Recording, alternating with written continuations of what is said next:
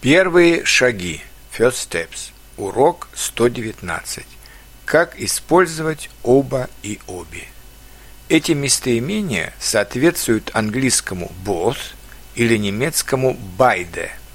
Однако иностранцы часто неправильно используют эти русские местоимения, во-первых, потому что путают две формы, а во-вторых, потому что эти местоимения в русском языке склоняются. Сначала о формах. Оба, как и числительное «два», используются перед существительными мужского и среднего рода. Например, оба ученика, оба окна.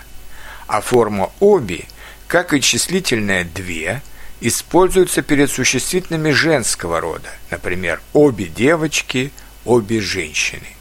Если будет сочетание существительных мужского и женского рода – то лучше вместо «оба», что иногда делают в разговорном языке, используют союзы «и» «и», например, «и мальчик», «и девочка», «и мужчина», «и женщина». Еще одно важное замечание. После местоимений «оба-обе», как и после числительных «два-две», существительные ставятся в родительном падеже единственного числа. Оба дома, обе студентки – а вот при склонении этих местоимений в других падежах используют уже существительные во множественном числе.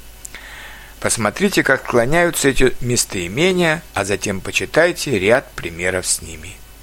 Именительный «оба» – мужской и средний род, «обе» – женский род, родительный «обоих» – обеих, дательный «обоим» – обеим, винительный «обоих» – с одушевленными существительными обеих с одушевленными существительными. Или винительный оба, неодушевленные или вещи, обе неодушевленные или вещи. Творительный обоими, обеими.